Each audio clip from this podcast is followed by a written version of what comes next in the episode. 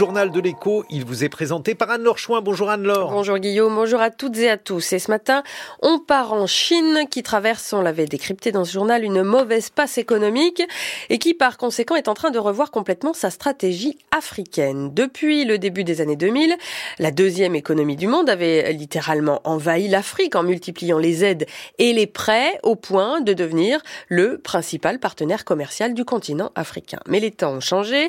Désormais, les investissements et les prêts chinois à l'Afrique sont en nette diminution et le phénomène s'est encore accentué en 2023. Bonjour Sébastien Berriot.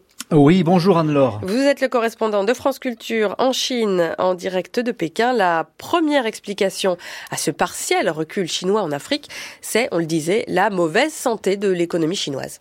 Et eh oui, c'est ça, les, trois années de Covid en Chine ont, fait des dégâts et le continent africain apparaît comme une victime collatérale. Confronté à un ralentissement de sa croissance, la deuxième économie mondiale n'a tout simplement plus les moyens de continuer à déverser des milliards de dollars de prêts en Afrique comme elle le faisait encore dans les années 2015.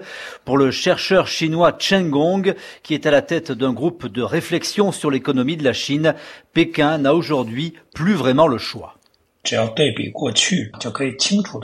Il est clair que l'économie chinoise a chuté par rapport aux objectifs de croissance précédents. Dans ces conditions, les bureaux financiers chinois n'ont plus la capacité d'accorder des prêts importants à l'Afrique. C'est le cas aujourd'hui et pour un certain temps encore. Si la situation économique intérieure de la Chine est faible, les investissements à l'étranger seront fortement affectés. En raison de ces difficultés intérieures, la Chine a revu ses priorités. Les deux institutions qui sont à l'origine de la plupart des prêts à l'Afrique, la Banque de développement de Chine et la Banque d'import-export de Chine, ont toutes les deux redéployé leurs investissements pour soutenir l'économie nationale. En 2022, les prêts souverains aux pays africains sont tombés à leur plus bas niveau depuis deux décennies, moins d'un milliard de dollars prêtés, alors que la moyenne annuelle depuis 2000 était autour de 7 milliards de dollars. Est-ce qu'on peut parler, Sébastien, de désengagement chinois en Afrique? Alors non, le, continent africain reste au cœur du grand projet chinois des nouvelles routes de la soie, mais c'est la, stratégie qui a été modifiée. Ça a été expliqué en, en, octobre dernier à Pékin lors du forum des routes de la soie. La Chine ne veut plus financer de gros projets d'infrastructures souvent critiqués pour leurs effets dévastateurs sur l'environnement. Pékin dit vouloir privilégier désormais des projets de plus petite taille, 50 millions de dollars maximum, avec des retombées sociales positives. Question d'image pour Pékin qui veut aussi limiter le risque financier, le risque de ne plus être remboursé par des pays africains de plus en plus endettés. C'est ce que nous explique Marie-Françoise Renard, professeure émérite d'économie à l'université de Clermont-Ferrand et spécialiste de la Chine.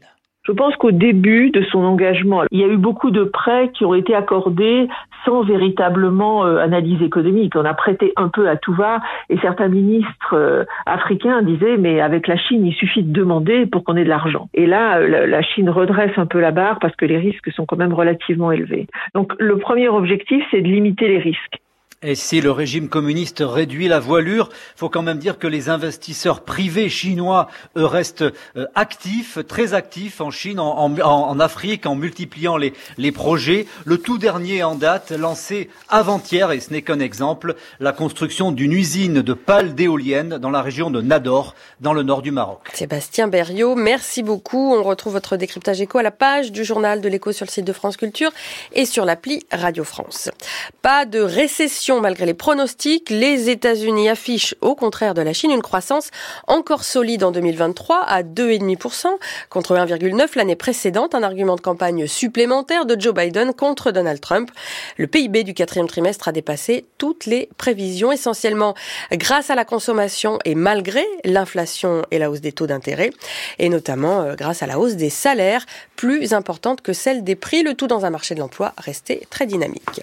Le commerce mondial transitant par bateau par le canal de Suez a baissé de 42% ces deux derniers mois à cause des attaques des rebelles yéménites Houthis en mer Rouge, euh, touché particulièrement le transit des pétroliers, des cargos euh, de vrac et des transports de gaz pratiquement à l'arrêt. On précise que plus de 80% du commerce mondial de biens se fait par voie maritime et que d'autres routes sont déjà sous tension comme euh, via la mer Noire après l'invasion de l'Ukraine par la Russie ou le canal de Panama touché par une sécheresse et la baisse du niveau de l'eau. En France, la hausse des péages routiers devrait se limiter à 3% cette année selon le ministère des Transports. L'augmentation est basée sur l'inflation et les plans d'investissement des sociétés concessionnaires, le tout validé par les pouvoirs publics. Et puis c'est un nouveau record pour le numéro 1 mondial et français du luxe, LVMH. En 2023, le groupe de Bernard Arnault affiche 86,2 milliards d'euros de ventes et 15,2 milliards de bénéfices nets et en profite pour annoncer l'entrée prochaine au conseil d'administration de deux autres fils Arnaud.